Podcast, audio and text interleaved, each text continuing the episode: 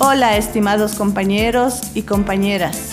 Este día vamos a hablar sobre habilidades digitales en el siglo XXI. Bienvenidos y bienvenidas.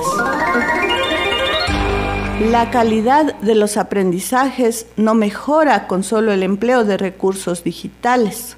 Debemos tomar en cuenta que para lograrlo es importante que esté involucrado un docente quien es el encargado de guiar, orientar y conducir al estudiante hacia el nuevo conocimiento, aplicando metodologías eficaces y utilizando de manera adecuada estos recursos digitales que le faciliten al estudiante tener aprendizajes significativos, ya que no se trata únicamente del manejo de dispositivos digitales, sino también de metodologías adecuadas y además desarrollar habilidades cognitivas críticas para navegar en entornos digitales de Internet y ser capaces de buscar, seleccionar y organizar la información